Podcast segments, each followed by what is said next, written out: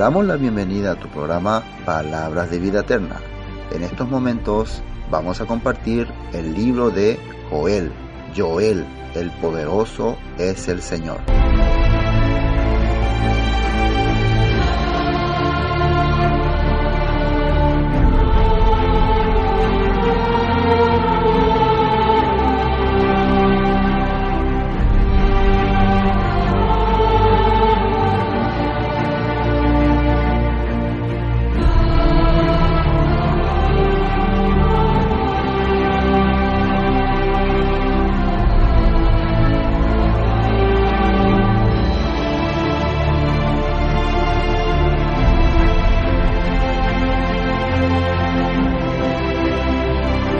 Vamos a comenzar capítulo 2, versículo 28. ¿no? Ya habíamos empezado este capítulo en dos oportunidades.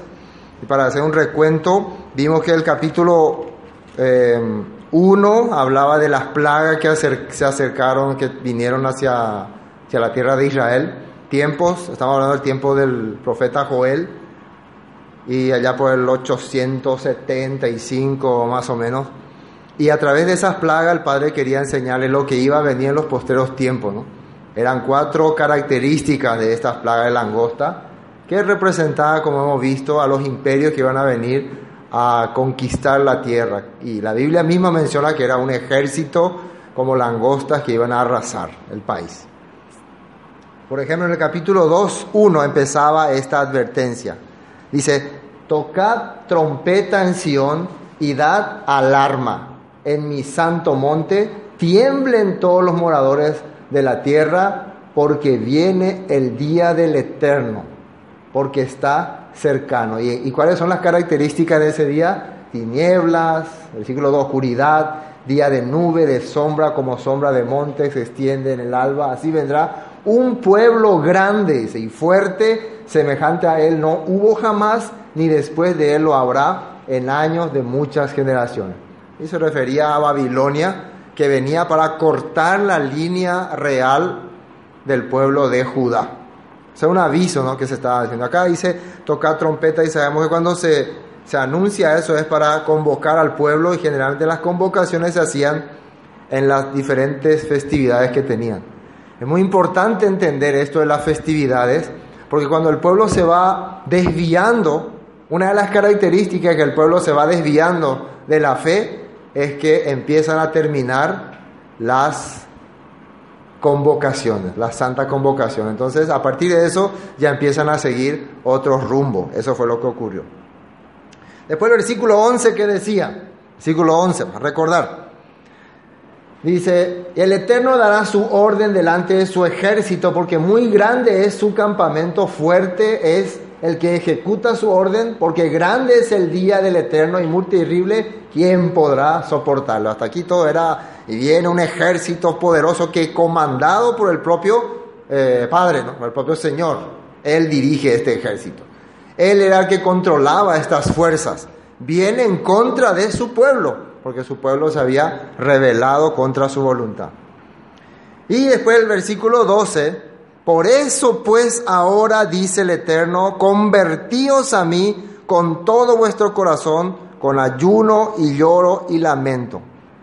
Rasgad vuestro corazón y no vuestros vestidos, y convertíos al Eterno vuestro Elohim, porque misericordioso es y clemente, tardo para la ira, y grande misericordia, y que se duele del castigo. Entonces, aparte que le está anunciando lo que viene, el juicio que viene, ¿qué, qué, qué sugerencia le da el Padre al pueblo?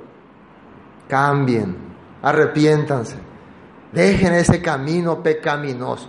Este es importante, ese, este contexto de, del por qué le está llamando, qué es lo que quiere que hagan para entender después esos últimos versículos que vamos a leer.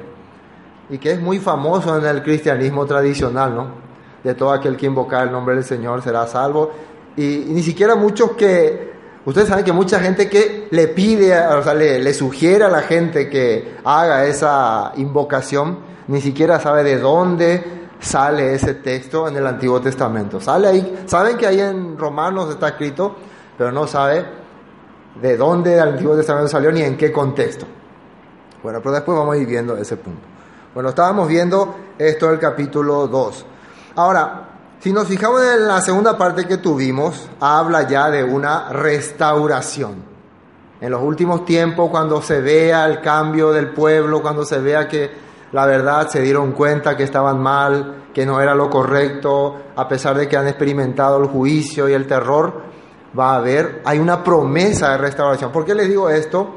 Porque aunque el pueblo, aunque el profeta habla del juicio que viene, da la advertencia, lo normal generalmente, ¿qué hace la gente? ¿Qué hace generalmente cuando escucha un anuncio de un profeta? Inmediatamente cambian sus corazones, se arrepienten y vuelven al Padre, o entra por un oído y sale por el otro. Lo primero que hace es que no está pendiente, no está atento. Lo, lo, normal, lo normal es no escuchar la voz de los profetas, en gran mayoría.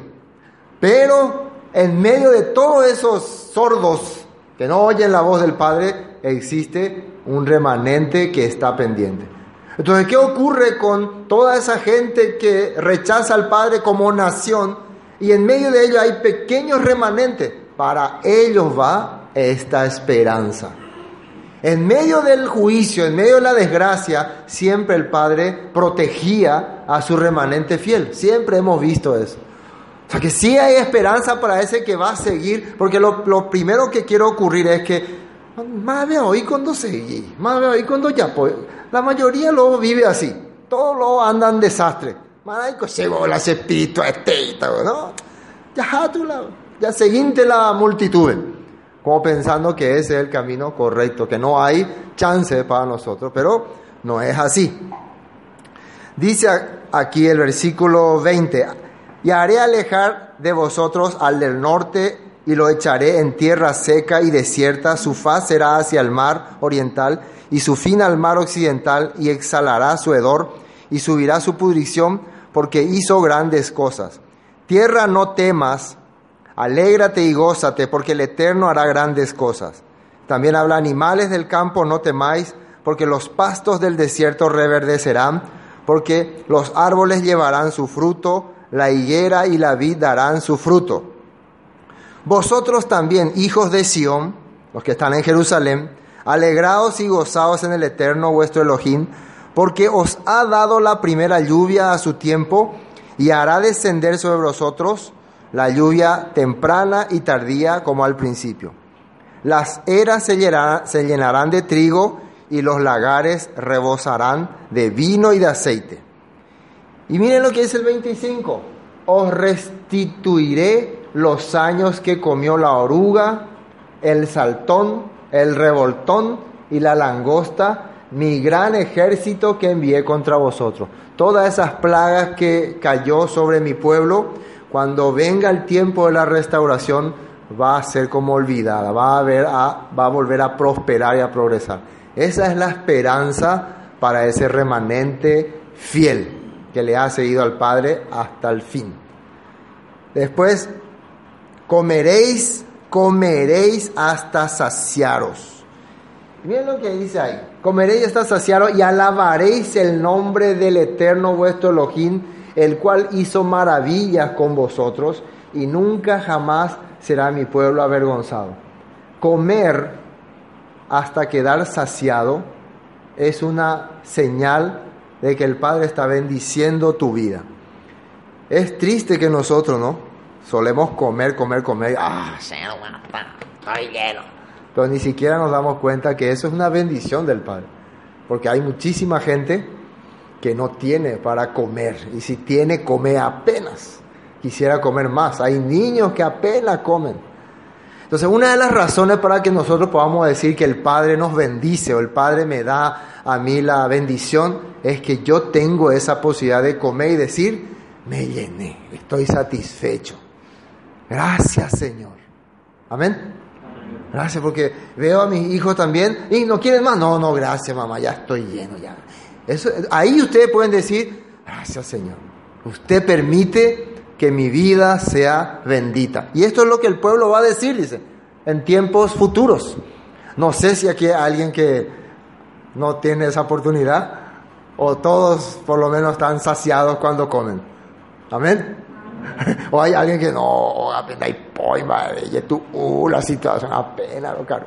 Bueno, esa es una de las señales entonces que tenemos de que el Padre nos está bendiciendo. Y comeréis eh, y conoceréis que en medio de Israel estoy yo y que soy el eterno vuestro Elohim y no hay otro y mi pueblo nunca jamás será avergonzado. Esto es importante. En el tiempo de la restauración va a haber provisiones, va a haber, van a estar saciados, van a estar felices y sobre todo van a sentir la presencia del Todopoderoso con ustedes. Y después de hablar esto es donde menciona este versículo 28, eh, que dice, y después de esto, ¿no? Y después de esto derramaré mi espíritu sobre toda carne, y profetizarán vuestros hijos y vuestras hijas, vuestros ancianos soñarán sueños, y vuestros jóvenes verán visiones. Y aquí vamos a quedarnos. Primer punto. Antes que estábamos hablando, primero venía un juicio contra ese pueblo rebelde, pero una esperanza contra ese remanente. Una esperanza contra ese remanente. Después venía un anuncio de restauración, primero de arrepentimiento, después de restauración, y después mostraba que el Padre va a hacer que su pueblo, una vez que empiece la restauración, va a sentirse saciado. Eso quiere decir que antes de que derrame su espíritu sobre nosotros, nos va a dar todas las provisiones necesarias para sentirnos bien, para sentirnos preparados, listos. No es ahí moribundo, va y va y apenas, ahora derramaré sobre el Espíritu Santo. Antes va a proveernos. Y, y esto tiene mucha relación otra vez con lo que ocurrió en tiempos de Moisés. Vamos a ver si se relaciona. En tiempos de Moisés también aconteció este, eh, este suceso. Ahora tenemos que entender que es derramar. Hay una versión que yo puse ahí, quiero leer ese mismo versículo. Derramamiento del Espíritu de Elohim, dice.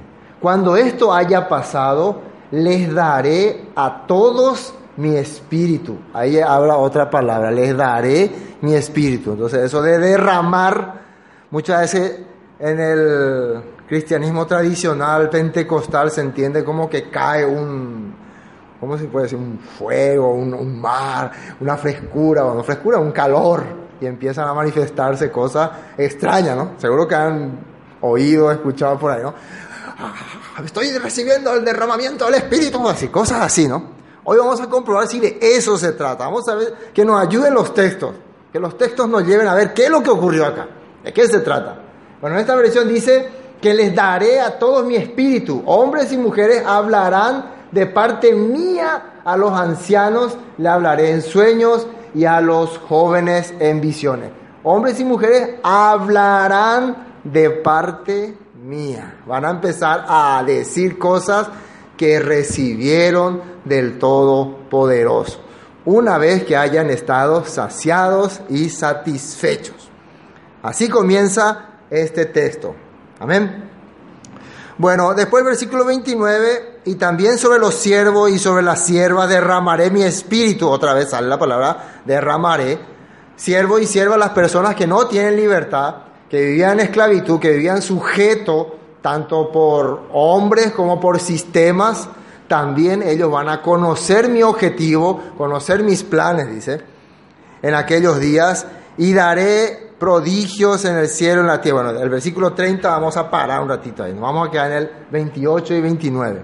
Vamos a ver si los textos que vamos a leer nos van a ayudar a entender de qué se trata después de que Joel estuvo anunciando que viene juicio, arrepiéntanse y va a haber restauración y después que haya la restauración, se sientan saciados, Él va a entregarles su espíritu para que puedan hablar sus temas.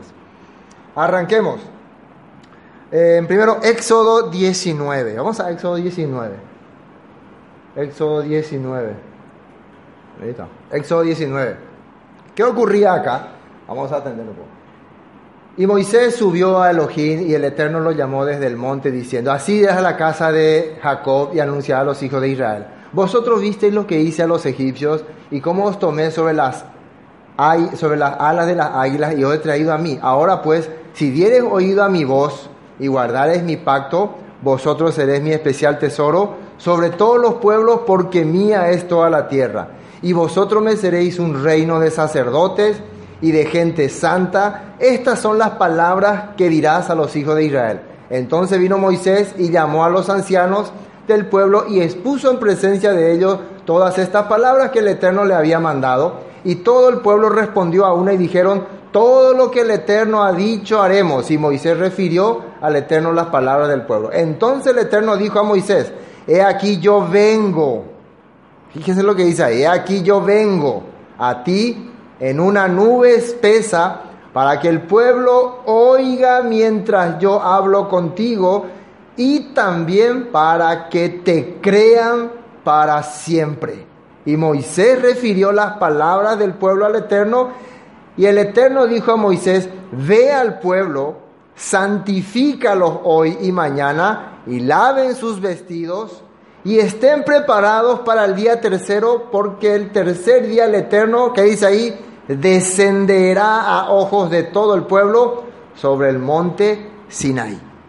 Entonces, esto es cuando el pueblo ya después de 40 días, 49 días, estaba caminando por el desierto rumbo al monte Sinaí, después de haber sido liberado de Egipto. Y durante todo ese tiempo, ¿qué ocurrió? Ellos muchas veces se quejaron, reclamaron, murmuraron y el Padre le dio agua, le dio pan, le dio carne, les preparó, les sació y ahora quiere hacer un pacto, un acuerdo con ellos. Y aquí sale la palabra que voy a descender a ellos. Dile a ellos que quiero hacer un pacto, quiero que sean mi especial tesoro, quiero protegerlos, cuidarlos, quiero que sean mis reyes y sacerdotes, quiero que sean una nación santa. El acuerdo, ellos aceptaron, sí. Entonces prepárense, laven sus vestidos. Lavar sus vestidos representaba preparar su vida, ¿no? Preparar su corazón también. En Apocalipsis dice las acciones justas de los santos. También está escrito los bienaventurados los que lavan la ropa, los que lavan sus ropa, porque ellos tendrán el derecho a la ciudad santa. Todos esos puntos quiere decir que el Padre estaba esperando hacer de ellos su pueblo K2. Esto vemos primero aquí en Éxodo 19. Ahora vamos al 16. ¿Qué pasó en el 16? Versículo 16, abajo versículo 16. Aconteció que al tercer día, cuando vino la mañana, vinieron truenos y relámpagos y espesa nube sobre el monte y sonido de bocina muy fuerte. Y se estremeció todo el pueblo que estaba en el campamento. Y Moisés sacó del campamento al pueblo para recibir a Elohim y se detuvieron al pie del monte. Todo el monte Sinaí humeaba porque el Eterno había, des... fíjense lo que dice ahí, el Eterno había descendido sobre el fuego y el humo subía como el humo de un horno y todo el monte se estremecía en gran extremo. El sonido de la bocina iba en aumento en extremo. Moisés hablaba y Elohim le respondía con voz tronante. Entonces, ven todos ustedes los efectos. Tendríamos que hacer efectos, pero que hay ahí suena, relámpagos, truenos, Moisés hablando con el Padre y el Padre respondiéndole. Y después de esto que vino, el Padre empezó a decir sus estatutos, sus decretos, sus mandamientos. ¿Qué acontecimiento es, según la, según la creencia de la palabra, en este día? ¿Qué, qué acontecimiento se recuerda en este día? ¿Qué festividad? Shavuot o Pentecostés. Era el momento en que el Todopoderoso reunió a su pueblo para, en pocas palabras, derramar sobre ellos su rúa, su aliento, su espíritu, y para que ellos puedan tener el plan del Padre en sus corazones. Eso estaba ocurriendo. Y el pueblo escuchaba.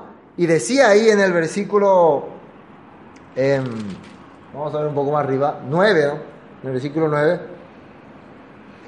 Entonces dijo el Eterno a Moisés, aquí yo vengo a ti en una nube espesa para que el pueblo oiga mientras yo hablo, para que el pueblo oiga mientras yo hablo. Si eso no es ser derramado del rúa, del Espíritu, ¿qué sería? El Padre hablando y vos escuchándole. Yo soy tu Dios que te saqué de Egipto. No tendrás otros. Si eso no es el no, no, no, yo, yo eso no, yo quiero que caiga sobre mí un temblor, yo quiero patalear, yo quiero eso, yo quiero. El que escuchar la voz del Padre, eso no es tan interesante, ¿será? Imagínense. Entonces, aquí, ¿qué acontecimiento estaba ocurriendo? El Rúa, el espíritu, la esencia del Padre estaba cayendo sobre todos los que estaban ahí presentes. Estaba habiendo un cambio de aptitud y empieza a decirle sus estatutos, sus decretos y mandamientos, para que te crean para siempre, dice, para que te crean para siempre. Ahora vamos a Hechos capítulo 1. ¿Qué ocurrió en Hechos capítulo 1?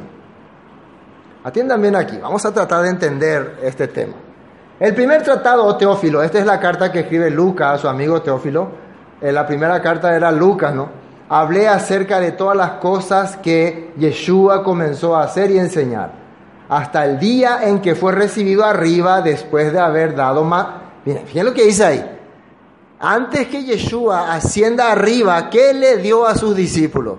Mandamientos por el Rúa, Jacodés, el Espíritu Santo a los apóstoles que había escogido a quienes también después de haber padecido, se presentó vivo con muchas pruebas indubitables, para apareciéndoseles durante 40 días y hablándoles acerca, ahí marca un poco de qué le hablaba.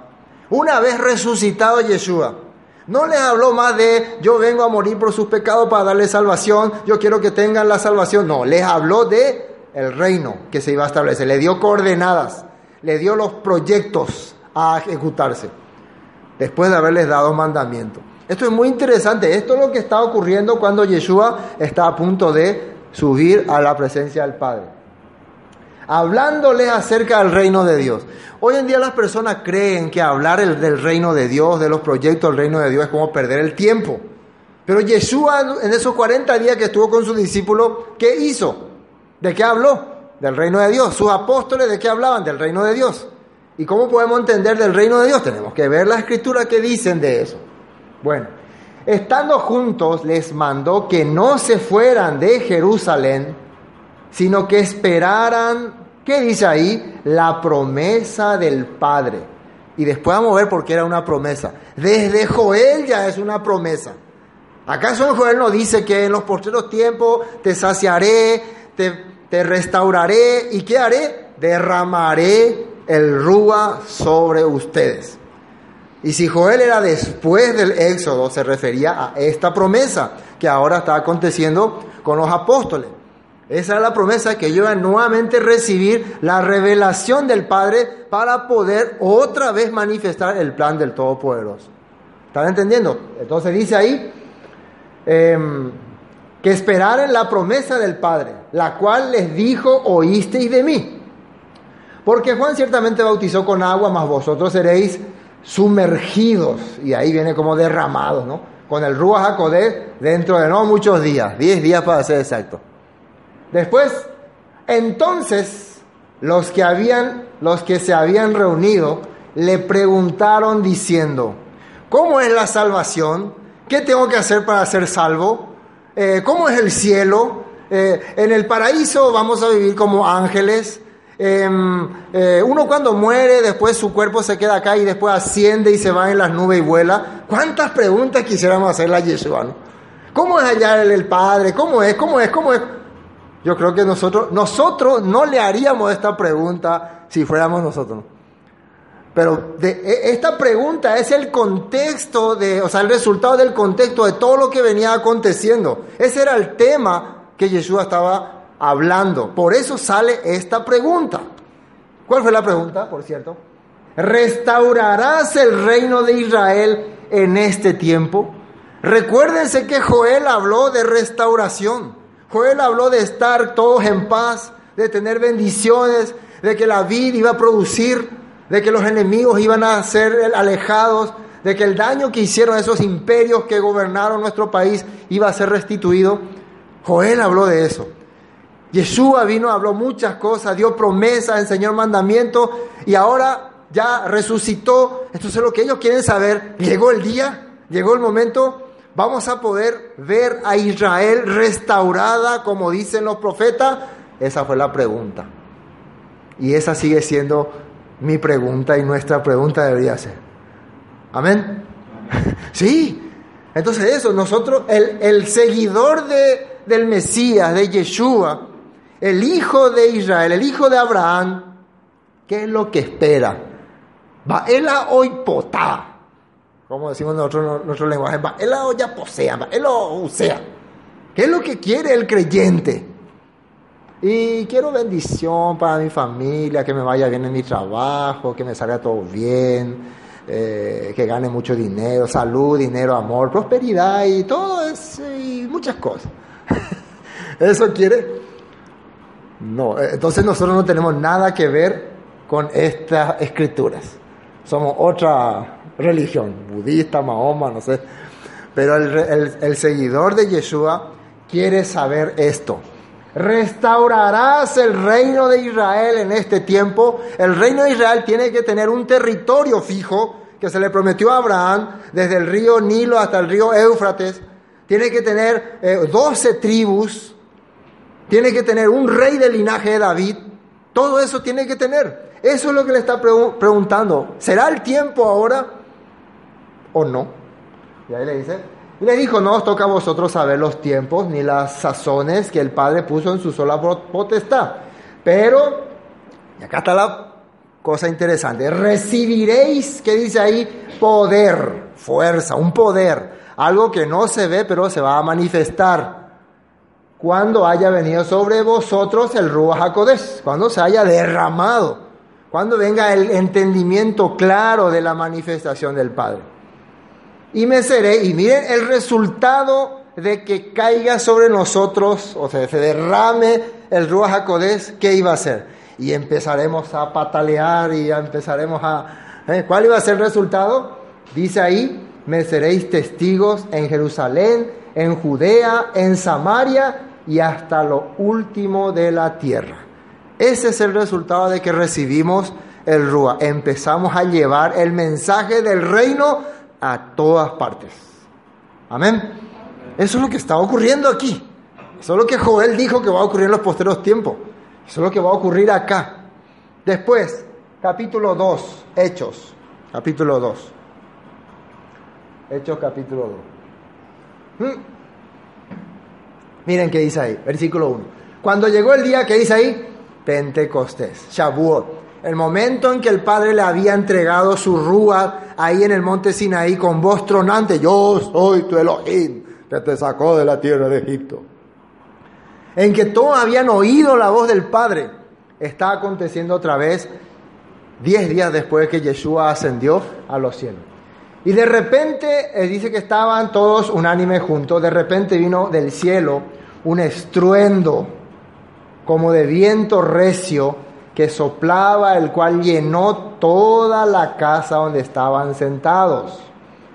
Y se les aparecieron lenguas repartidas, como de fuego, asentándose sobre cada uno de ellos. No sé muy bien, en imagen que suelo ver, se ve como pequeño así fuego que cae sobre ellos. No sé si será literalmente así. Si el que narró esto se vio que era como un tipo fuego que descendía, puede ser, no, no sabemos. Pero no creo que haya sido fuego. El fuego ese que usamos para quemar, no creo que haya sido. Porque ¿cómo? ¿Habrá, ¿Se habrá visto algo raro que caía sobre ellos? No sé. Algo semejante a lo que ocurrió en el Sinai. Algunas manifestaciones, eh, truenos, pero no vimos que los hebreos fueran todos consumidos por fuego aquella vez pero dice que humeaba, dice, el monte Sinaí humeaba, había estruendo. Entonces era una representación de lo que había ocurrido aquel tiempo. Era la promesa que había dicho Joel que iba a ocurrir. Y fueron todos, ¿qué dice ahí? Llenos del Ruach HaKodesh. Y comenzaron, miren la característica de estar lleno del Espíritu del Padre. ¿Qué es lo que empezaba a hacer? A hablar. a hablar. Primero hay que entender a hablar empezar a expresarte. La persona que no tiene nada de entendimiento de la palabra puede hablar, puede hablar tonterías, ¿no? puede hablar cosas que no tienen sentido. Pero la persona que recibe el Rúa, el conocimiento, el entendimiento del Padre, no se calla. Y habla aquí, y habla allá, y habla. Y el Padre, aquí aparece el don. Y ahí aparece un don. Y acá apareció las señales milagrosas. Y en el tiempo de Moisés también ocurrió dones. Porque ellos escucharon toda la voz del Padre a pesar de que había ahí gente que era de otra nación. Y todos fueron llenos del Espíritu Santo y comenzaron a hablar en otras lenguas según el Espíritu les daba que hablase. Y la, causa por la cual empezaron a hablar en otras lenguas está más abajo. Dice, mire, moraban entonces en Jerusalén judíos, varones piadosos de todas las naciones bajo el cielo. Este hecho y hecho este estruendo se juntó la multitud y estaban confusos porque cada uno les oía hablar en sus propias lenguas. Esta es la parte milagrosa de este acontecimiento. Pero no es la parte que tenemos que enfatizar, es la parte, la señal milagrosa. Pero la parte importante es los que estaban hablando. Y estaban atónitos y maravillados diciendo, mirad, no son galileos todos estos que hablan, ¿cómo pues les oímos nosotros hablar? Y esto es importante, cada uno en nuestras lenguas en la que hemos nacido, parto, dice que ellos estaban hablando un lenguaje que entendían. Hoy en día esa costumbre en las congregaciones de hablar en lengua, el problema es que nadie entiende, o algunos dicen supuestamente que entienden, pero no te dicen qué idioma es. ¿Qué idioma es? Y es, parece un chino medio mezclado con japonés, ¿no te dicen eso? O este parece un árabe entre arameo y... No, ni siquiera saben, saca la bazooka, tira la bazooka. No saben realmente qué lenguaje es, pero sienten que están haciendo algo del ruga, del espíritu. Pero la diferencia acá que ellos están recibiendo esta revelación, esta manifestación y están expresándose y la gente que está ahí, que está, están ahí o, o están entendiendo. ¿Qué es lo que les sorprende a las personas cuando ellos hablan en lengua? Que le pueden entender. O sea que a mí no me va a sorprender si alguien se para que ustedes se van a sorprender. Oh, qué raro, este pastor se volvió loco ya. Las muchas letras te vuelven loco. ¿eh? Así me van a decir, ¿no? Pero si empiezo a hablarles, si soy de otro país, soy de otro continente, de otro planeta, y empiezo a hablar un lenguaje que ustedes nada más conocen, ahí sí se van a sorprender. Ahí sí le va a parecer eh, algo extraño. Me imagino que todos ahí entenderían el hebreo, pero como era un idioma litúrgico, religioso, solo se usaba para las cosas ahí del templo. Entonces, lo que el Padre quería que ellos entiendan ese lenguaje materno, así se puede decir, ese lenguaje eh, donde la palabra le es más sencillo, más fácil. Eso quería el Padre y eso es lo que estaba aconteciendo ahí. Porque la idea es que la, la manifestación del Rúa llegue a toda esa gente. ¿Cómo pues le oímos a otros hablar cada uno en nuestras lenguas? Hemos nacido parto, medo, lamita y lo que hemos eh, nacido en Mesopotamia, Judea, Capadocia, etcétera, etcétera, etcétera en Frigia, Panfilia, etcétera, etcétera, etcétera, etcétera. Y cretenses, árabes, le oímos hablar en nuestras lenguas. ¿Qué cosas estaban escuchando de ellos hablar? Las maravillas de Elohim. Y hay que investigar qué es para un hebreo las maravillas de Elohim. Y si en el monte Sinaí lo que ellos escucharon fue las diez palabras, ¿no? los diez decretos, que eran lo que iba a establecer la base para poder ser una nación perfecta, eso serían las maravillas que aquí también están escuchando. Y uno diría, pero ellos saben eso de memoria, pero es diferente cuando se manifiesta en una forma sobrenatural y en un momento clave donde ellos están recordando precisamente el tiempo en que el Padre se había manifestado a ellos, previa promesa de cumplir, de ser su pueblo, de limpiar sus corazones, previa, previo a eso. Entonces es diferente. Por eso es que era un momento especial. Era como el comienzo otra vez de la restauración del pueblo de Israel. Bueno, esto vimos aquí entonces. Esto está en el versículo 2. Estaban todos atónicos, perplejos, diciendo uno a otro qué quiere decir esto. Más otros se burlaban. Ahora miren el versículo 14. Versículo 14, interesante. Entonces Pedro, como algunos se burlaban, se reían, poniéndose en pie con los once, y atiendan bien lo que Pedro va a decir. Alzó la voz y les habló diciendo, varones judíos y todos los que habitáis en Jerusalén, esto sea notorio y oí mis palabras, enduque la etapa PM, judío cuera, la explicata PM ape. Porque esto no es tan ebrios como vosotros suponéis, pues es la hora tercera del día. Mas esto es lo, esto es lo dicho por el profeta Joel. Joel hablaba al pueblo para que regrese de sus pecados. Joel hablaba para que toquen trompeta, para que hagan Yom Kippur, para que hagan arrepentimiento. Joel hablaba de un pueblo que iba a venir a arrasar la tierra y que haya cambio, arrepentimiento. Y cuando se vea ese cambio, arrepentimiento, el pueblo, el, el Todopoderoso enviaría su rúa, derramaría sobre el pueblo nuevamente su espíritu. Eso habló Joel o no. A nosotros no nos pueden decir, la Joel porque venimos estudiando ya cuatro sábados sobre Joel. Así que ya sabemos de qué habló. O nos, nos sorprende ahora Joel. ¿A usted le sorprende que habló Joel algo? No, ahora ya entienden que habló Joel. Y Pedro está relacionando este acontecimiento con lo que dijo Joel. ¿Y qué dijo Joel, por cierto?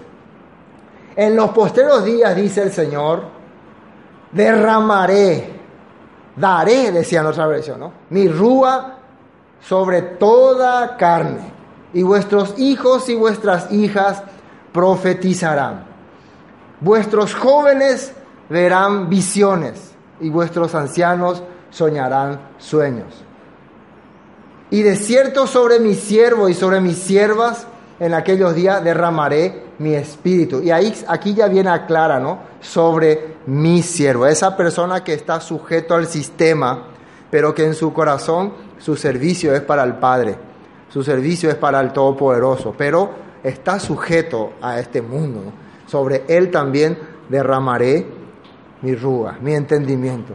Por eso yo creo, estoy convencido, de que en todas las congregaciones, denominaciones y habido y por haber, hay personas que de verdad le están sirviendo al Padre.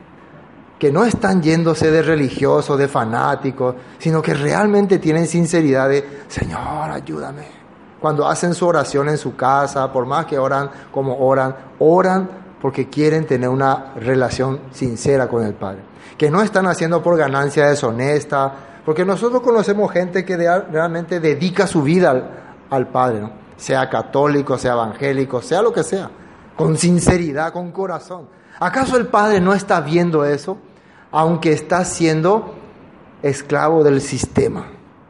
Tarde o temprano voy a derramar sobre ellos mi rúa y empezarán a ver visiones, empezarán a entender los misterios del Padre, se empezarán a manifestar.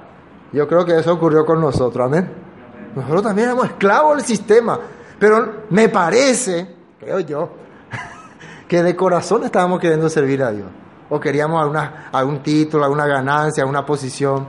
El Padre estuvo viendo qué realmente quiere esta gente. ¿Quiere seguir mi verdad? Entonces un día voy a manifestar sobre ello mi rúa, mi espíritu. Y voy a hacer que puedan entender. Pedro está diciendo que ese acontecimiento que dijo Joel está ocurriendo ahora sobre los apóstoles. Y de cierto sobre mi siervo, sobre mi sierva, va eh, en aquellos días derramaré mi espíritu y profetizarán. Y después dice, daré prodigios arriba en el cielo, señales abajo en la tierra, sangre, etcétera, etcétera, etcétera. Lo que dice ya en el siguiente versículo. Pero nos estamos enfocando en ese derramamiento de espíritu. Creo que hasta aquí podemos entender que se trata de la palabra revelada a su pueblo y con señales y manifestaciones también. Todas esas cosas para captar el plan del Padre. Pero vamos lo que dicen los profetas referente a este punto. Vamos a Ezequiel 36. Ezequiel 36. Vamos a ver lo que dicen los profetas. Ezequiel 36, 22. Fíjense lo que dice ahí. Recuerden que el profeta Ezequiel también hablaba en un tiempo en que estaban cautivos por causa de haber pecado con Babilonia y hablaba para una restauración futura. Por tanto, di a la casa de Israel, así ha dicho el Eterno, el Señor, no lo hago por vosotros, oh casa de Israel, sino por causa de mi santo nombre, el cual profanasteis vosotros entre las naciones a donde habéis llegado. Este es lo que va a hacer el Padre por su santo nombre. Y santificaré mi grande nombre, profanado entre las naciones, el cual profanasteis vosotros en medio de ella, y sabrán las naciones que yo soy el Eterno, dice el Señor, cuando sea santificado en vosotros delante de sus ojos. Cuando empiece a ver que mi pueblo se aparta, se consagra, entonces las naciones van a conocerme. Mientras sigamos viviendo eh, emparentado con el sistema, no se va a notar la diferencia que hay entre los hijos de Dios y los hijos del hombre del mundo. ¿Y qué dice ahí? 24. Yo os tomaré las naciones y os recogeré de todas las tierras y os traeré a vuestro país. Miren el 25. Esparciré sobre vosotros agua limpia y seréis limpiados de toda vuestra inmundicia, de todos vuestros ídolos os limpiaré. Y 26, os daré corazón nuevo y pondré espíritu nuevo dentro de vosotros. Quitaré de vuestra carne ese corazón de piedra y os daré un corazón sensible. Ese corazón que no le interesa nada, no me interesa. A mí no me interesa nada, voy a quitar. Y les voy a dar un corazón que le haga sentir, que ya puedan ser seres vivos. Y pondré, ahí está, pondré dentro de vosotros mi rúa, mi corazón, mi entendimiento. Ya no van a vivir de acuerdo a sus razones, sino van a vivir de acuerdo a mis proyectos, mis planes. Vamos a decir eso. Y haré, una vez que pone mi corazón, su deseo en nosotros, haré que andéis en mis estatutos, guardéis mis preceptos y los pongáis por obra, para que vivan conforme a mi voluntad. Habitaréis en la tierra que di a vuestros padres, vosotros me seréis por pueblo y yo seré a vosotros por Elohim. Ese es el plan que el Padre tiene, ese es el objetivo de darnos su espíritu, que hagamos su voluntad, que vivamos conforme a su deseo. Amén. Vamos a otro, 37, 12. Ezequiel otra vez. 37, 12. Ezequiel 37, 12. Por tanto, profetiza y diles así ha dicho. Este versículo, estos capítulos hemos visto muchas veces, pero está bien repetirlo. El valle de los huesos secos. Así ha dicho el Eterno, he aquí yo abro vuestros sepulcros, pueblo mío, y os haré subir de vuestra sepultura y os traeré a la tierra de Israel. Aunque esté sepultado, pero viviste una vida consagrada, viviste una vida fiel al Todopoderoso, pero tuviste que ser sepultado, de ahí te va a levantar. La promesa no se va a eh, romper, no, ni la muerte lo va a vencer.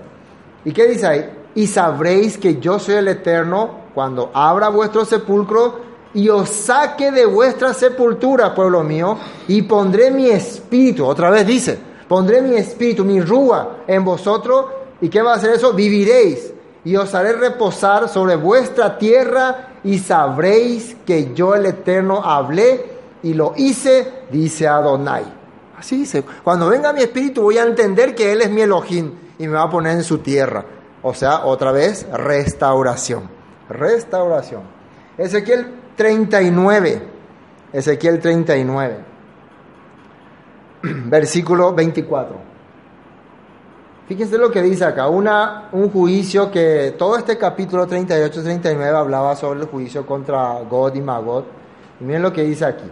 Conforme a su inmundicia y conforme a sus rebeliones hice con ellos, y de ellos escondí mi rostro. Por tanto, así ha dicho el Eterno, el Señor, ahora volveré la cautividad de Jacob y tendré misericordia de toda la casa de Israel y me mostraré celoso por mi santo nombre y ellos sentirán su vergüenza y toda su rebelión con que prevaricaron contra mí cuando habiten en su tierra con seguridad y no haya quien los espante. Una vez más habla de ser restaurado, de recibir, de, de sentir vergüenza de haber profanado su nombre y de la vida que habíamos llevado. Cuando los saque de entre los pueblos y los reúna de la tierra de sus enemigos y se ha santificado en ellos ante los ojos de muchas naciones. Y sabrán que yo soy el Eterno, su Elohim, cuando después de haberlos llevado, después de haberlos llevado al cautiverio entre las naciones, los reúna sobre su tierra sin dejar allí ninguno de ellos.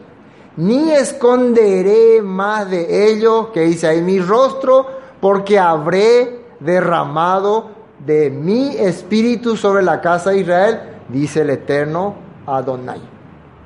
Entonces, cuando entiendan que por qué tuvieron que ir de cautivo, por qué tuvieron que vivir así, yo voy a volver a traerlo, lo voy a restaurar y ya no voy a más esconder mi rostro y les voy a, hasta la otra la palabra, derramar mi espíritu, mi entendimiento. Amén. Todo esto significa el derramamiento del Espíritu. Nos va a abrir el entendimiento, nos va a hacer vivir la vida que Él quiere. Jeremías 31. Jeremías también habló algo ahí ya más claro y detallado. Creo que con eso ya podemos entender bien. He aquí vienen días, dice el Eterno, en los cuales haré nuevo pacto, nueva alianza. La primera alianza fue allá en el Sinaí, ¿se acuerdan? Pero ¿qué ocurrió? El pueblo transgredió esa alianza. No, y vamos a ver de qué se trató esa alianza. No como el pacto que hice con sus padres el día que los tomé, que tomé su mano para sacarlo de la tierra de Egipto, porque ellos invalidaron mi pacto, aunque yo fui marido para ellos, dice el Eterno. Pero este es el pacto que haré con la casa de Israel, las diez tribus del norte que se esparcieron entre las naciones. Eh, después de aquellos días, dice el Eterno, daré mi Torah, mi instrucción, mi ley en su mente y la escribiré en su corazón. Quiere decir que van a tener entendimiento y van a tener deseo de servir. No solamente van a tener entendimiento, sino va a tener también el deseo en su corazón. Quiere decir, van a tener, quiero hacer estas cosas. Ay, no quiero y te hace, pero no me queda otra. No es. Ese, ese es un corazón de legalismo, ¿no? Ahora quiero, quiero guardar el Shabbat, quiero hacer la fiesta, quiero vivir como el Padre le agrada, quiero hacer las cosas que a Él le agrada ese corazón voy a tener cuando, ¿cuándo ocurrirá esto? Miren. Eh, y yo seré a ellos por Elohim y ellos me serán por pueblo. Y no enseñará más ninguno a su prójimo, ni ninguno a su hermano, diciendo, conoce al Eterno, porque todos me conocerán, desde el más pequeño de ellos hasta el más grande, dice el Eterno, porque perdonaré la maldad de ellos y no me acordaré más de sus transgresiones. Así ha dicho el Eterno, que da el sol para la luz del día las leyes de la luna y de las estrellas para la luz de la noche, que parte el mar y braman sus ondas, el eterno en los ejércitos es su nombre. Así como todas las cosas funcionan por, de acuerdo a su dirección y su guía, así también su pueblo va a empezar a caminar conforme a su voluntad. Estamos entendiendo este punto de lo que significa el derramamiento del Rúa, Y eso es lo que hizo que el pueblo empiece a vivir conforme a su voluntad. Volvamos a Joel. Volvamos a Joel. Volvamos a Joel. Después de esto, 28, derramaré mi rúa, le voy a dar ¿no? mi espíritu sobre toda carne y profetizarán. ¿Qué es profetizar? Si es que todo lo que va a hacer el Padre es restaurar mi corazón, darme entendimiento de su voluntad, ¿qué es lo que va a salir de mí? nuevas cosas, nuevas visiones. Ahora entendí que yo soy el elegido. Ahora me vino la luz. No, todo lo que va a salir va a ser lo que ya estaba escrito, porque lo que de lo que se trata esto es de ser restaurado. Hoy en día aparecen muchos profetas hablando nuevos mensajes, nueva enseñanza, nuevos códigos. Por eso aparecieron un montón de diferentes tipos de creencias y religiones. Eso es lo que van a profetizar. Vuestros hijos y vuestros ancianos soñarán sueños y los sueños que van a tener, a ver, si yo viví toda mi vida esperando la restauración de Israel, que las doce tribus se vuelvan a juntar, que el rey no de David se establezca, ¿qué sueño lo que tengo? ¿Qué es lo que quiero soñar? Soñar que es pensar más allá, como lo que estaba haciendo Natanael, estando debajo de eh, la higuera él estaba teniendo un sueño del reino restaurado. Por eso le dice Yeshua, yo te vi que estabas debajo de la higuera. Tú eres el rey de reyes, el, Mesías. Porque él tenía ese sueño, él estaba soñando con la restauración. Simeón, ¿no? el que estaba ahí el viejito ¿no? que le vio a Yeshua, por fin se han cumplido las voluntades de nuestro Padre. Esta es la salvación y la restauración y la esperanza, luz para los gentiles. Qué sueño, qué deseo tenían los ancianos, los mayores. Deseo de ver Israel restaurada. No es que van a empezar a soñar ahí con dragones y con bestias y con... ¿Entienden? No? Eso es. Mientras más captemos el corazón del Padre, más vamos a entender su voluntad. Mientras más nos alejamos de las revelaciones de la escritura, aparecen todo tipo de, de figuras eh, como de Dragon Ball. También sobre los siervos o las siervas, eso ya expliqué, no derramaré mi rúa en aquellos días. Ahora, el versículo 30 habla ya de lo que va a ocurrir cuando inmediatamente venga una restauración total. Recuerden que Joel está hablando proféticamente y qué va a ocurrir después de eso.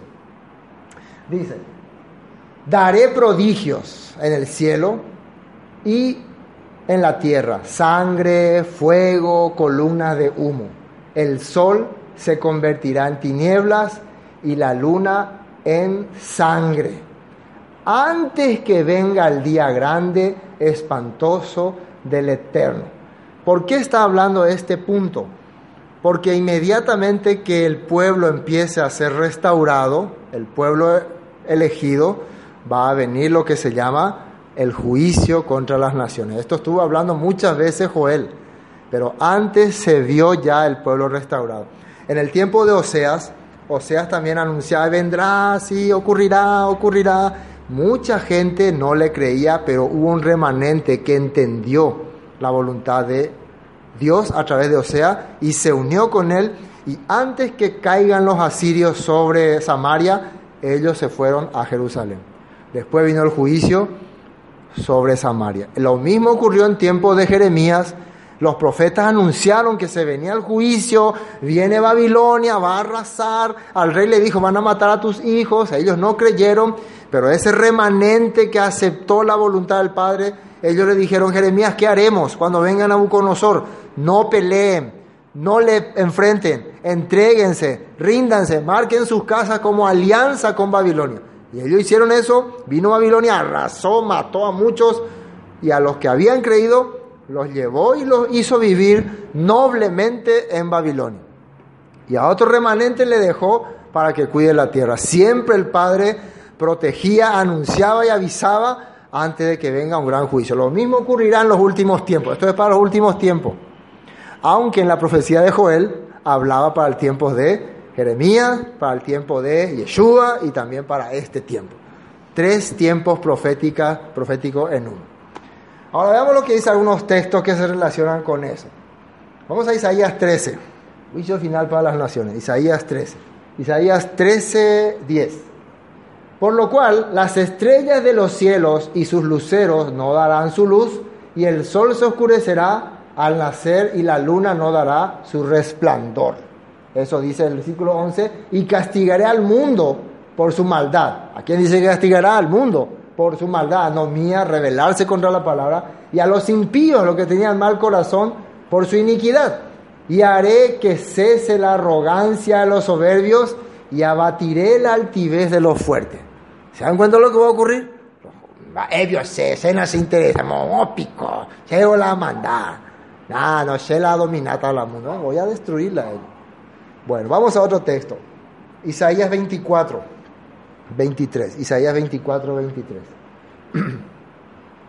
La luna se avergonzará y el sol se confundirá cuando el eterno de los ejércitos reine en el monte de Sión y en Jerusalén y delante de sus ancianos sea glorioso.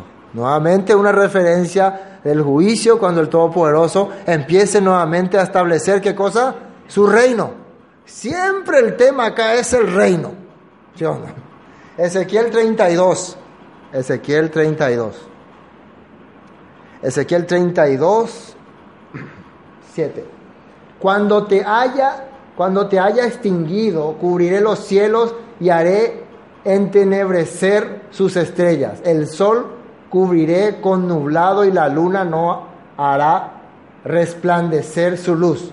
Haré entenebrecer todos los astros brillantes del cielo por ti y pondré tinieblas sobre tu tierra, dice el eterno Adonai. Este juicio, estaba leyendo completo para entender el contexto, se refiere específicamente a lo que ocurrió y va a ocurrir con Egipto. Es un juicio para Egipto. Y Egipto está representando a las naciones en los últimos tiempos, la nación que no quiere dejar libre al pueblo de Adonai. Amén. Bueno, estamos viendo de Mateo 24. Mateo 24. Yeshua dijo esto, ¿no? Después de haber hablado de las tribulaciones, los juicios que va a venir, ustedes pueden leer todo el 24, dice inmediatamente después de la tribulación de aquellos días, el sol se oscurecerá y la luna no le da su resplandor, se dan cuenta que son mismos temas, mismo acontecimiento, así que no hay duda de que va a ocurrir algo así. Y la luna no le da su resplandor y las estrellas caerán del cielo y las potencias de los cielos serán conmovidas. Entonces aparecerá la señal del Hijo del Hombre en el cielo y entonces lamentarán, malo en lamentata, todas las tribus de la tierra y verán al Hijo del Hombre viniendo sobre las nubes del cielo con poder y gran gloria. ¿Por qué se van a lamentar cuando le vean venir al Todopoderoso? ¿Por qué creen? Porque habían sido advertidos, se les avisó, pero ellos estaban viviendo según su deseo, Moopi comió cota, no querían saber nada. Y ahora aparece, ahí viene, te dijimos, Pepe, Pepe ya Yaumacato. Y después, y enviará sus ángeles con gran voz de shofar, de trompeta, y juntará a sus escogidos, una vez más, de los cuatro vientos de un extremo del cielo hasta el otro. Va a juntar a su pueblo que estaba esperándole, que estaba haciéndole fiel, que estaba escuchando su voz, a ese remanente que está esparcido en todas partes. Amén. Apocalipsis 6, 12. Visión de Juan para los últimos tiempos. Miré cuando el sexto sello, miré cuando abrió el sexto sello y he aquí hubo un gran terremoto. Y el sol se puso negro como la tela de silicio y la luna se volvió toda como sangre. Y las estrellas del cielo cayeron sobre la tierra como la higuera deja de caer sus higos cuando es sacudida por un fuerte viento. Y el cielo se desvaneció como un pergamino que se enrolla y todo monte y toda isla se removió de su lugar.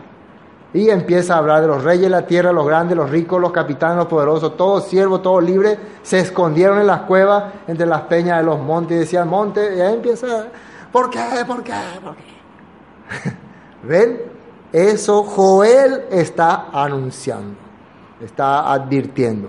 Pero antes de eso ya el pueblo había recibido revelación, visión, y ese pueblo ahora está siendo rescatado por el Todopoderoso. Amén. Volvamos a Joel. Creo que nos queda poco ya, ¿no? Para terminar Joel.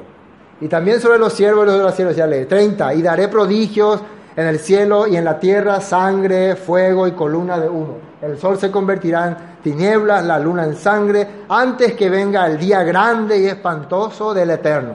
Y el versículo 32.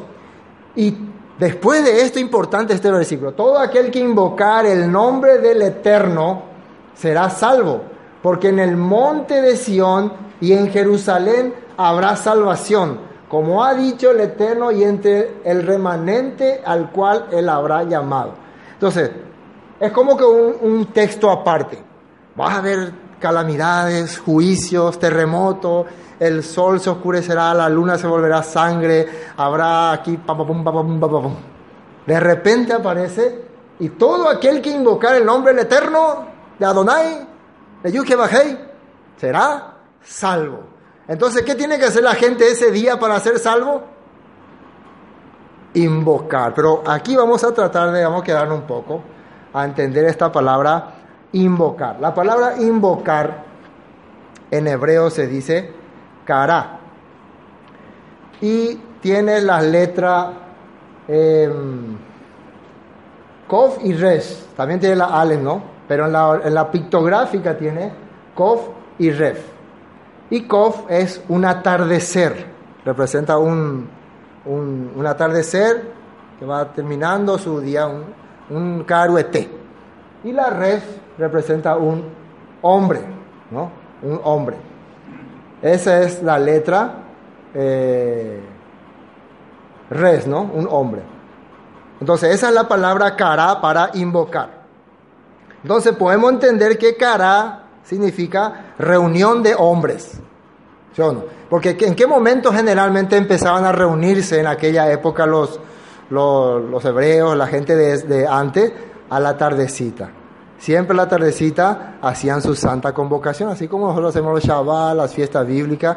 Se acaba la tardecita y ahí arrancamos nuestras reuniones. ¿Qué se hacía en esa reunión? Eran reuniones para alabar, para pedir al Todopoderoso, para reunirte con la familia, para servirle. Entonces, Podemos entender entonces que invocar significa reunión o lugar de encuentro, momento de reunión. Eso es invocar. Después, todo aquel que invocare, dice el nombre del Eterno. Entonces, ¿qué significa nombre? En hebreo se dice Shen, ¿no? Shen. Y Shen tiene también dos letras, la letra Ayin y la letra Men. La letra Ayin y la letra Men. La letra Ayin es un diente que también representa aliento, boca, expresión, eh, todos estos puntos. Y la letra Men, agua, que puede ser naciones, pueblo o también personalidad, eh, no, manifestaciones, ¿no? Agua también viene de manifestaciones. Entonces puede ser carácter de un individuo. Ese es Shen. Estoy más o menos dándole una idea. Ustedes pueden sacar miles. Carácter de un individuo. Entonces tenemos eh, o invocar, que era reunión de hombres. Y tenemos Shen, que es carácter de un individuo. Ahora, volvamos a la palabra. Todo aquel que invocare el nombre de Yud He o em, en, el hebreo visto que dice, eh, a ver, ¿no hay? Más abajo. No, no hay. Pero decía Jehová o Yahweh, así estaba escrito, ¿no? Yahweh. Esos nombres tenemos, Jehová. Ahí dice Jehová, ¿no? Varios nombres hay, ¿no? Hay Yahweh, eh, Yehú. Yahvé, muchos nombres, ¿no? Pero eh, nosotros entendemos que el nombre del Todopoderoso, como se le presentó a Moisés, era el que era, el que es y el que será, el que siempre estuvo, el que guió al, al pueblo, el que guió la humanidad, el que se manifestó a su pueblo escogido, ese es Yud el Eterno. Podemos ponerle bastantes nombres pero la realidad es que es el que ha estado teniendo el control sobre la humanidad y en específico, en específico sobre un pueblo. Entonces, invocar, reunirse, reunión de hombres, nombre, característica, en el nombre de Yud quiere decir que toda la gente que se reúne con la característica, con el, em, con el carácter de Yud será salvo. ¿Se entiende mejor? Todas las personas que hagan una convocación, una reunión, no con su carácter, no con su pensamiento, no con su manera de ser, sino con la manera de ser del Todopoderoso, de Yahweh, de, de con esa característica, será salvo. ¿Y qué significa salvo? Salvo es rescatado, auxiliado, em, guardado también. Todo eso representa. Quiere decir que formará parte del reino. ¿Entienden? Formará parte del reino. Entonces, todo aquel que haga santa convocación, todo aquel que haga una Mikraish una reunión sagrada en el Shen, en la manifestación, en el carácter del Todopoderoso, el Elohim de Israel, ¿qué va a hacer? ¿Eh? Salvo. Salvo. Entonces, ¿entienden lo que es invocar? Entonces, lo que nosotros necesitamos aprender, ¿qué es lo que Joel estaba haciendo desde el comienzo? Convocar, decían, asamblea, llamada a los ancianos, toque shofar, toque trompeta, peñembuatí, reúnanse, pero no más con el carácter de esos dioses paganos, ni de esos dioses corrompidos, ni con esa reina corrupta, sino con el carácter, con el Shen, en el nombre de nuestro Adonai, de nuestro Yahweh, de nuestro Elohim, de nuestro Creador. Entonces, para eso tenemos que tirar todo lo que estábamos trayendo de este mundo. Por eso tenemos que hacer Teshuvah, arrepentimiento, ayuno, todo lo que está diciendo Joel. Y eso va a hacer que seamos salvo. Ah, hereje, la única salvación lo trae Cristo. Entonces Joel habló esto y ¿quién lo reafirmó? Pedro. Esto que está aconteciendo, mis queridos hermanos, fue lo que dijo Joel. Y si Pedro dijo que Joel habló de este punto, el Rúa que están recibiendo ahora ellos es el Rúa enviado por el Mesías, por Yeshua, quien va a ser su líder, su rey, quien lo va a controlar y gobernar. Amén. Eso significa. Él está cumpliendo en ellos este pacto, esta promesa de poder en el nombre del Todopoderoso reunirse. Por eso Dios dejó para su pueblo las santas convocaciones, para que cuando estén en proceso de desvío, en proceso de corrupción, se reúnen, hagan santa asamblea, toquen shofar, hagan arrepentimiento, recuerden el pacto, recuerden los diez mandamientos, recuerden las promesas, recuerden que habían sido liberados de Egipto, recuerden que recibieron el rúa, la palabra, recuerden que van a estar un día viviendo con el Todopoderoso, como vivieron en Sucá durante que estuvieron en el desierto. Todo eso aparece en la santa convocación. Amén. Porque en el monte de Sión y en Jerusalén habrá salvación, como ha dicho el Eterno, y entre el remanente el cual Él habrá llamado. Y esta palabra llamado es la misma palabra invocada en el hebreo. Quiere decir, en la cual Él habrá reunido, Él habrá escogido, Él habrá traído, Él habrá hecho que estén ahí presentes. Es la misma palabra. En el hebreo sale la misma palabra, llamado e invocar. Vamos a otro texto, Salmos 14, 7. Salmos 14, 7. Salmos 14, 7. No hay ahí. Esto es texto improvisto. texto no preparado. Es el texto que ahora no me aparece. Salmos 14, 7. Fíjense lo que dice ahí. Oh, que de Sión saliera la salvación de Israel, cuando el Eterno hiciere volver a los cautivos de su pueblo, se gozará Jacob y se alegrará Israel. Cuando el Eterno hiciere volver a los cautivos de su pueblo, va a haber alegría y va a haber felicidad. Isaías 59, Isaías 59, 20. Isaías 59, 20. Dice así y vendrá el Redentor a Sión, y a los que se volvieren de la iniquidad en Jacob, dice el Eterno, y este será mi pacto con ellos, dice el Eterno, el espíritu mío que está sobre ti y mis palabras que puse en tu boca no faltarán de tu boca, ni de la boca de tus hijos, ni de la boca de los hijos de tus hijos, dijo el Eterno desde ahora y para siempre. Va a terminar una promesa que está en la Torah, Deuteronomio capítulo 30, fíjense lo que dice, promesa en la Torah. Todo esto eran los profetas, todo esto habló Joel, pero la Torah ya hablaba de este punto. Deuteronomio 33.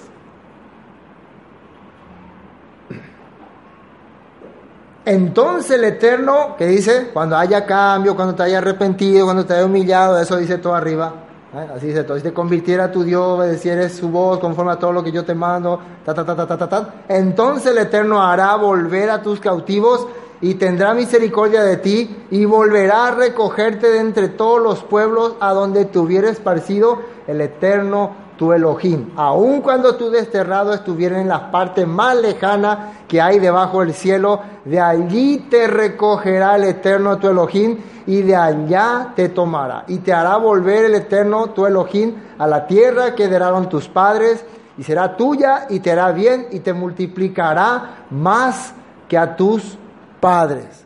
Entonces, todo lo que hablaron los profetas, se le ocurrió en ese momento. Dios ahí, ¡fu! Ahí le dio, y el Padre en el futuro tiempo me ha dicho, me ha revelado que si se arrepienten, el Padre les restaurará y les traerá a su tierra. Ahí nomás se le ocurrió a ellos. En la Torah ya estaba escrito. ¿De dónde eso es? No, ahora recién vino una nueva visión. Todo ya estaba. Lo que vino es, se puede decir, restauración. Volví a entender en las sendas antiguas del Padre. Amén. Volví a las raíces de mi fe, como le llamamos comúnmente las raíces hebreas. El plan original del Padre volvió a mí. Fui restaurado y cuando fui restaurado empezó a aparecer estas palabras. Lo que ocurría es que cuando un profeta echaba su corazón al Padre, cuando el Padre escogía a un profeta, le manifestaba todos estos escritos y él hablaba. Y al pueblo le parecía extraño porque ellos ya hace rato que se habían desviado de la verdad. Pero si nosotros empezamos la restauración, los jóvenes, los niños, los ancianos profetizarán y verán visiones o no. ¿Qué son esas visiones que van a ver? Van a ver caballos volando, van a ver perros volando, van a ver el reino de Israel restaurado. Amén. Esto era Joel capítulo 2. Todavía nos, nos queda un capítulo y justamente ese juicio del Eterno contra las naciones. Tenemos más juicio. Una vez que ya invocamos, que nos reunimos para tener el carácter del Padre, somos salvos. Amén. Somos salvos. Eso es lo que Yeshua vino a hacer. Por eso Yeshua, ¿qué le mandó a sus discípulos? No se vayan de Jerusalén. Vayan y estén ahí, reúnanse, convoquen hagan asamblea, como Joel le había dicho.